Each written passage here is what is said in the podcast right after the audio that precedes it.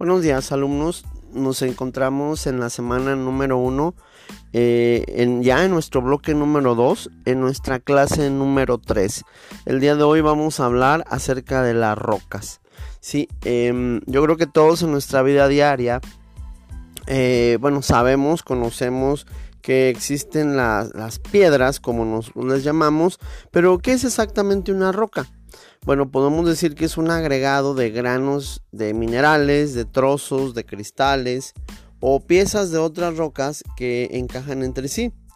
Si bien los minerales son los bloques básicos de toda roca, los minerales son compuestos químicos sólidos. Existen tres tipos básicos de rocas, ¿sí? las ígneas, metamórficas y las sedimentarias vamos a, los invito para ir apoyándonos de nuestro material, de nuestro cuadernillo, para ir checando cada uno de los conceptos, características del tema que estamos tratando. Mm, las rocas, a pesar de ser objetos sin vida, forman parte de los ecosistemas y constituyen la estructura de las montañas, lo que nosotros llamamos los cerros, los cañones, las planicies. Bueno, un conjunto en conjunto, algunas adoptan caprichosas formas que llaman la atención por su rareza. Yo creo que aquí mismo en nuestra prepa podemos observar, eh, bueno, si estuviéramos en las aulas, como eh, tenemos nosotros una montaña o los cerros característicos de lo que es la mesa, ¿verdad?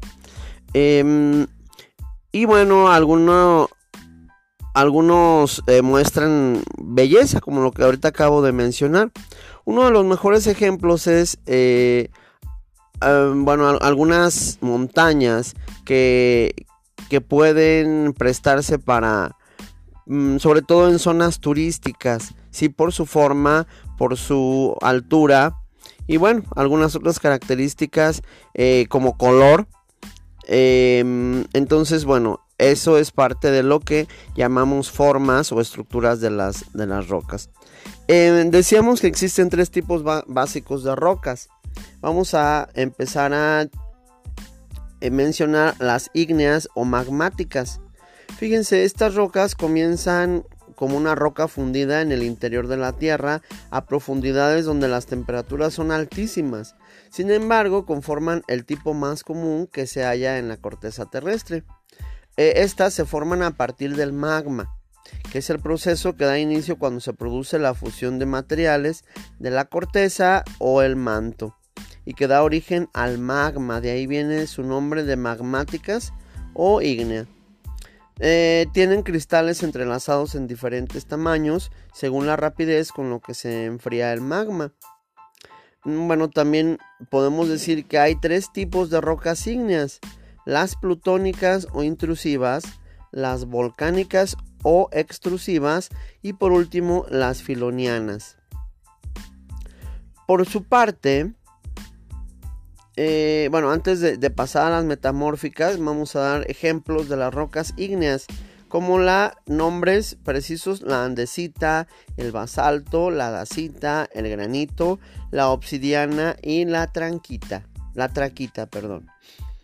Eh, otro tipo de roca sería la metamórfica. Se le llama así por la, por su porque su formación es interesante, pues se producen a partir de otras rocas ya sean sedimentarias, ígneas o metamórficas, las cuales cambian sus propiedades por el efecto del calor, la presión y las reacciones entre diferentes minerales. Una vez que están formadas, son muy resistentes a la erosión y al desgaste. Ejemplo de estas rocas sería el mármol, la milonita, la cuarcita, la pizarra, la gneiss eh, y la antracita. Sí, bueno, eh, vemos que este es un segundo, una segunda clasificación de rocas. Nos pasamos a las sedimentarias.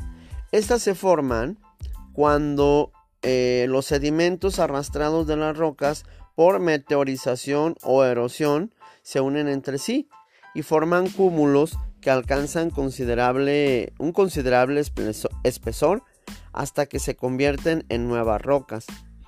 Eh, cuando pasa todo este proceso, eh, que es muy complejo, los materiales arrancados suelen depositarse en el fondo del cuerpo del agua y con el paso del tiempo se acumulan en varias capas. El peso de las capas superiores aplasta a las interiores y por ende se compactan. Posteriormente los fragmentos se unen en un proceso llamado cementación, el cual originan las rocas sedimentarias. Un ejemplo de este tipo de rocas sería la laja, la grava, eh, la evaporita y la arenisca. Bueno, los invito para que en nuestro cuadernillo veamos el tipo de roca, veamos más o menos una forma de cómo están eh, las rocas. Y bueno, los invito para que hagamos nuestra actividad propuesta en el cuadernillo, que consiste en coleccionar algunas piedras que tengan parecido a los diferentes tipos que se muestran en el esquema. Si vamos a checar nuestro cuadernillo y vamos a ver el tipo de rocas, y vamos a, mm, tratar de buscar piedras en nuestro entorno que se parezcan a las que se presentan en, nuestro cuadro de tipos de rocas. Los invito para que hagamos esto y lo presentemos como, como un trabajo. Y igual le tomamos foto, lo subimos a, nuestra, a nuestro Face como una actividad. Muchísimas gracias alumnos, nos vemos en la siguiente clase.